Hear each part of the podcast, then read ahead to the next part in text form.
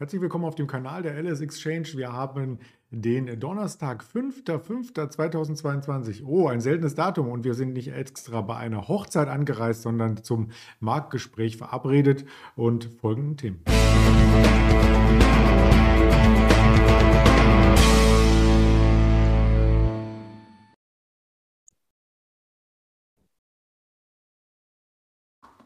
Wir blicken auf den DAX. Selbstverständlich, da gab es gestern wenig Bewegung, am Abend ein bisschen mehr und heute Morgen auch sehr, sehr viel, denn wir hatten gestern Fettsitzung. Was dabei rauskam, was den Markt beeinflusst, was ihn auch heute beeinflussen könnte, klären wir gleich und schauen auf die Quartalszahlen von Airbnb, Barry Gold, auf Airbus schauen wir und auf den Goldpreis. Also eine Menge, ähm, was wir uns heute vorgenommen haben. Das würde ich alleine gar nicht schaffen, deswegen hole ich mal den Ingmar dazu. Hallo Ingmar. Hi Andreas, grüß dich. Ja, der DAX gestern in einer Bandbreite von 100 Punkten. Also man merkte förmlich die Zurückhaltung vor der FED-Sitzung und dann ging es los.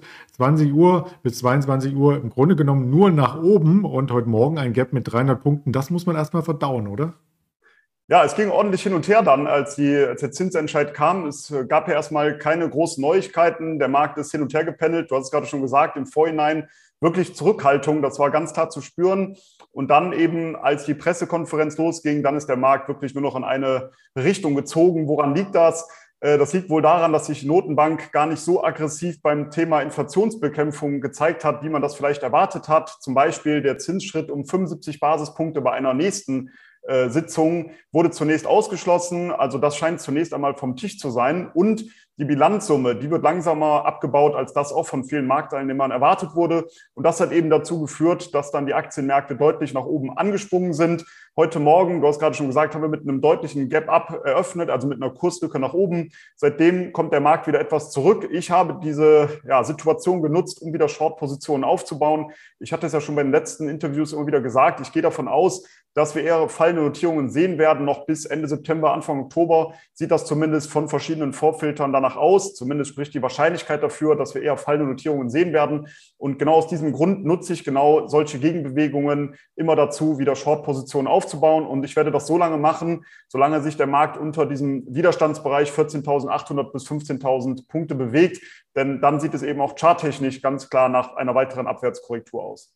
Mhm, ja, also das wäre erstmal charttechnisch eine Gegenbewegung gewesen, mehr noch nicht, wenngleich es gestern Abend schon so aussah, als ob es ein Short Squeeze ist. Ich habe den Dow Jones mal mitgebracht, über 1000 Punkte vom Tief zum Hoch und auch der Sentiment-Indikator, der Fear and Creed Index aus den USA, der ist so ein Stück weit aus dem Extremangstbereich rausgekommen und grenzt schon fast an Neutralität.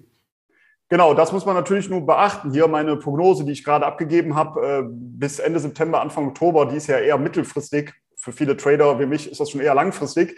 Und äh, der, der Fear and Greed Index, also das Angst- und Gierbarometer, das ist natürlich kurzfristiger Natur und man wird natürlich immer wieder Gegenbewegungen sehen. Sollte jetzt sogar langsam wieder eine Gier aufkommen, weil viele Marktteilnehmer davon ausgehen, dass der Markt dann vielleicht auch mal weiter ansteigen könnte, dann wäre das auch eher wieder eine, ja, ein Vorfilter für mich, der mir anzeigen sollte, ich sollte mich weiter auf die Shortseite stellen. Also man muss ja so ein bisschen unterscheiden zwischen diesen kurzfristigen ähm, Signalen, Indikatoren und auf der anderen Seite mittelfristigen Zyklen, mittelfristigen Saisonalitäten und so weiter. Und ich hatte es ja schon beim letzten Mal gesagt, äh, so eine Aussage, die ich hier tätige, dass ich davon ausgehe, bis Ende September, Anfang Oktober sollte es eher abwärts gehen. Das heißt natürlich nicht, dass es in einer Tour fällt, sondern wenn es denn so kommt, dann wird es natürlich auch immer wieder Gegenbewegungen Richtung Norden geben. Und die werde ich, wie gesagt, eher dazu nutzen, immer wieder Short-Positionen aufzubauen. Mhm. Bewegung Richtung Norden gab es übrigens auch beim Goldpreis. Das ist vielleicht für einige Marktbeobachter etwas ungewöhnlich, wenn Aktien und Gold gleichzeitig ansteigen. Wie kann man denn das begründen? Genau, das liegt sicherlich an dem äh, gestern dann schwächeren US-Dollar, weil natürlich schon sehr viel eingepreist war. Man ist davon ausgegangen, dass es eben größere Zinsschritte eventuell gibt. Das hat ja gerade in der letzten Zeit dem US-Dollar zu deutlicher Schwäche verholfen. Und auch der Goldpreis hatte ja dann ordentlich Federn gelassen. Also wenn man das mal anschaut im Chart, ist der Goldpreis ja deutlich zurückgesetzt. Richtung der Unterstützungszone sogar bei 1850 US-Dollar. Und jetzt gestern äh, kam es eben dann aufgrund der Aussagen dazu, dass der US-Dollar wieder schwächer wurde Auf der anderen Seite konnte Gold wieder davon profitieren. Gold ist deutlicher angezogen. Vielleicht spielt da auch wieder das Inflationsthema rein, aber das war ja in den letzten Monaten schon eher untergeordnet. Gold konnte davon ja nicht wirklich profitieren.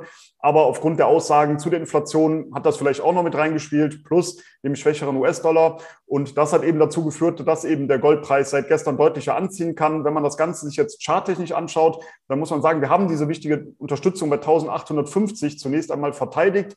Jetzt notieren wir aber so bei 1900 US-Dollar und das ist ein wichtigerer Widerstandsbereich.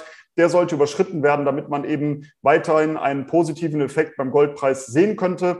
Aber ich muss auch sagen, ich habe zwar eine Goldposition laufen, weil ich mittel- bis langfristig eher long positioniert sein möchte beim Gold, aufgrund der verschiedenen äh, Krisen, die wir momentan haben. Aber rein Trading-mäßig müsste man eigentlich da ein bisschen noch abwarten. Ich gehe jetzt nicht davon aus, dass wir einen großen Anstieg momentan sehen, zumindest in den nächsten Wochen, denn der Commitments of Traders Report, das Sentiment und auch die Saisonalität, das ist alles sehr, sehr neutral. Zum Beispiel bei der Saisonalität, da haben wir eher eine Prognoseunsicherheit.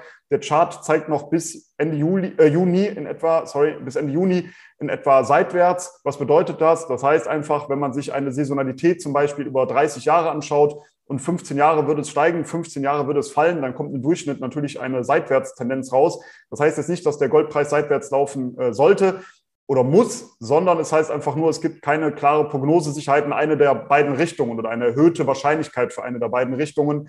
Deshalb würde ich hier aus Trading-Sicht sogar eher noch ein bisschen warten momentan, bevor ich dann weitere Positionen aufbaue. Das hat aber nichts mit dem Vierjahreswahlzyklus zu tun, oder? Das ausnahmsweise mal nicht und ich habe es extra auch beim DAX diesmal weggelassen. Na gut, wir können mal ins Archiv schauen. Da gab es auch Informationen dazu, auf jeden Fall. Und wenn wir beim Thema Gold sind, gibt es natürlich auch Unternehmen, die als Goldproduzenten hier äh, von sich reden machen. Barry Gold ist der zweitgrößte Produzent, hat gestern Quartalszahlen gemeldet und da gab es eine richtige Überraschung. Genau, war leicht besser als erwartet. Das war eine Überraschung für den Markt. Der Gewinn pro Aktie, der lag bei 26 äh, Cent, also US-Dollar Cent und Erwartung lag hier bei 24 Cent, also leicht besser als das erwartet wurde. Und der Konzern zahlt für das erste Quartal eine Dividende von 20 Cent je Aktie. Und wenn man das aufs Jahr hochrechnet, ich habe es mir nochmal aufgeschrieben, dann kommt man auf eine Dividendenrendite von rund 3,6 Prozent, was ja gar nicht so verkehrt ist. Und das hat natürlich oder hilft der Aktie natürlich auch, wenn man das vergleicht mit vielen anderen Aktien, die eben eine deutlich schlechtere Dividendenrendite haben, auch hier eventuell eine neue Investorenschicht sozusagen reinzukommen, die eben das, den Titel nur aufgrund der Dividende kaufen. Und was bekannt war, die Goldproduktion, die ist im ersten Quartal im Vergleich zum Vorjahreszeitraum um 10 Prozent zurückgegangen, lag bei 990.000 Unzen. Das war aber auch äh, so erwartet worden. Für das Gesamtjahr geht Barry Gold aber weiterhin von einer Produktion von 4,2 bis 4,6 Millionen Unzen aus. Ähm, damit müssten aber auch die nächsten Quartale dann deutlich besser performen. Das sieht auch danach aus, da zumindest kommen so die Aussagen, dass es dann auch eben so eintreten sollte.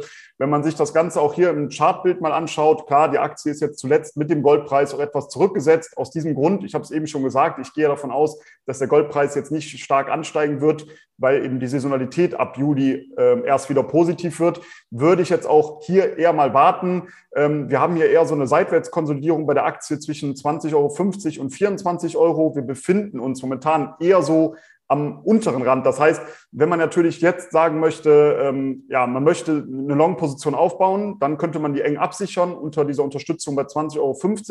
Oder aber, wenn man prozyklisch eher einsteigen möchte, dann sollte man meiner Meinung nach abwarten, bis es eben zu einem Ausbruch äh, aus dieser Range kommt, möglichst nach oben. Das wäre zumindest meine Tendenz momentan. Wird dann vielleicht erst mit der positiven Saisonalität bei Gold auch stattfinden, über 24 Euro. Und dann wäre das nächste Ziel bei 27 Euro, wenn es hier zu einem Ausbruch nach oben kommt.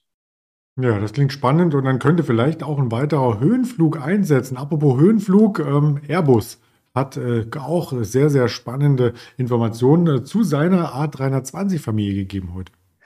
Genau, Airbus hat auch Zahlen geliefert und die Erwartungen wurden hier deutlich übertroffen. Im ersten Quartal stieg der Umsatz im Jahresvergleich um 15 Prozent auf 12 Milliarden Euro. Also hier war es schon mal sehr positiv und was noch viel positiver war, der Nettogewinn, der lag mit 1,2 Milliarden Euro sogar mehr als dreimal so hoch wie im Vorjahr. Also das war wirklich eine faustdicke Überraschung. Die Aktie kann davon natürlich profitieren und du hast es gerade schon gesagt, bei dem A320 Neo, bei der Produktion, da wird, ähm, ja, da, da dreht äh, Airbus deutlich auf. Da wird jetzt ein höherer Verkauf angepeilt, als das bisher der Fall war. Also hier sieht es insgesamt sehr, sehr positiv aus, wenn man die Zahlen betrachtet. Man muss natürlich auch sagen, ein bisschen der Kontrapunkt, dass natürlich äh, Airbus äh, unter dem Ukraine-Krieg äh, auch leidet. Das ist natürlich klar aber insgesamt Zahlen positiv. Und auch hier muss man sagen, wir hatten es gerade schon bei Barrick Gold kurz besprochen, dass die Aktie sich momentan in einer Seitwärtsrange befindet, in einer breiten Seitwärtsrange und das sogar schon seit Februar 2021 läuft die Aktie hier mehr oder weniger seitwärts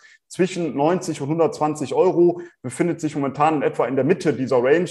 Hier würde ich auch eher warten, äh, bis es eben zu einem Ausbruch nach oben kommt. Es gibt natürlich immer zwei Strategien aus Trading-Sicht. Man könnte diese Range handeln unten versuchen, long zu gehen, oben short zu gehen, immer wieder das ähm, natürlich kurzfristig zu handeln.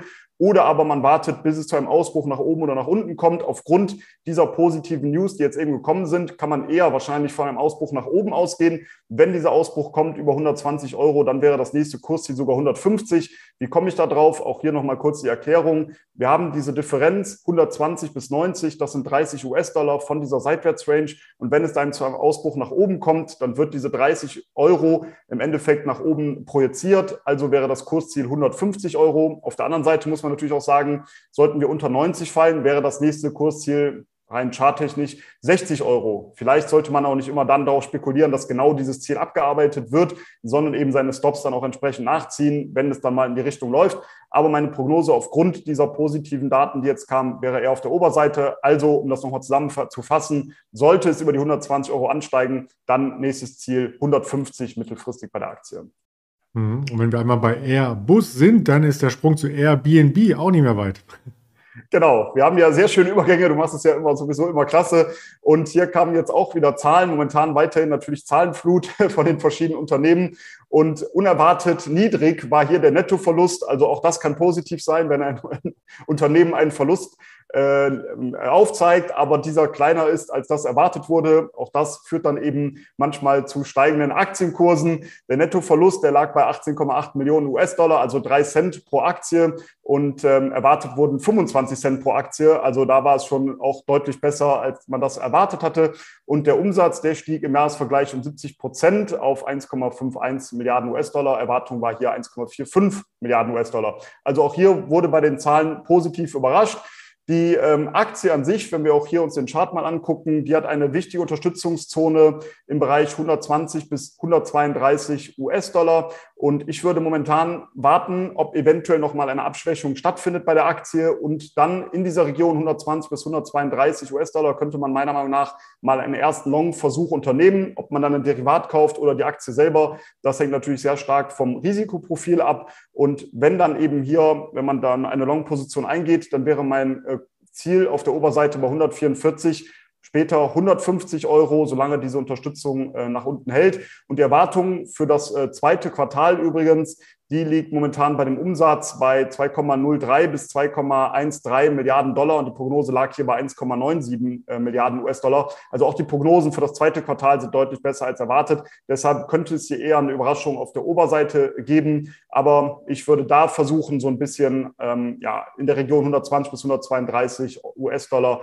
ja, eine Order reinzulegen mal und da einfach möglichst das abzufischen, denn dann hat man ein super Chance-Risiko-Verhältnis. Man kann eng einstoppen, relativ eng einstoppen und wenn es dann nach oben läuft, hätte man das Kursziel bei 144 bis 150 Euro. Mhm. Klingt gut und damit sind wir ja auch schon beim Blick auf die nächsten Quartalszahlen. Es gibt ja noch mehr in dieser Woche, selbstverständlich, also bis Freitagabend und ein paar habe ich mitgebracht und das ist zum Beispiel heute noch die Shopify vorbörslich. Wir haben da eine Crocs äh, Datadog und wenn man weiter reinschaut in Richtung Urlaubsstimmung mit den Crocs, vielleicht die Royal Caribbean Cruise, die kommt auch noch vorbörslich ArcelorMittal und dann haben wir auch äh, nachbörslich noch einiges äh, zu bieten. Ich habe hier nur so einen Ausschnitt mitgebracht. Madison Square Garden zum Beispiel meldet heute noch und so weiter. Also es ist eine Riesenliste, die man sich anschauen kann. Die kann man gar nicht alle nennen. Wie behält man den Überblick aus Trader-Sicht bei den Quartalszahlen? Also bei den Quartalszahlen kann ich immer nur dazu raten, natürlich sich einen Kalender aufzumachen. Ein Wirtschaftskalender gibt ja verschiedene Webseiten, die das eben anbieten und dann eben einen kurzen Überblick zu haben, was wird heute noch ähm, ja, geliefert. Gerade natürlich interessant, wenn es nachbörslich Informationen gibt, gerade von großen Unternehmen. Das kann natürlich immer wieder zu Kurslücken führen auf der Ober- oder Unterseite. Da muss man einfach mit seinen Positionen natürlich weiterhin aufpassen, gerade wenn eben die Quartalsaison jetzt im vollen Gange ist. Mhm. Ja, und ansonsten bringen wir natürlich auch die gesammelten wichtigen Quartalszahlen ins Blickfeld auf den Social Media Kanälen der LS Exchange auf YouTube, Twitter, Instagram, Facebook. Die Adressen habe ich hier vermerkt und das Gespräch wurde aufgezeichnet für einen Podcast auf Spotify, dieser Apple Podcast und Amazon Music sind wir dann also noch einmal äh, zuhören. Ganz lieben Dank, Ingmar, für deine Expertise und dann wünsche ich dir eine erfolgreiche letzte Handelssession in dieser Woche. Danke, wünsche ich euch ebenso und bis nächste Woche. Ciao. Danke, ciao.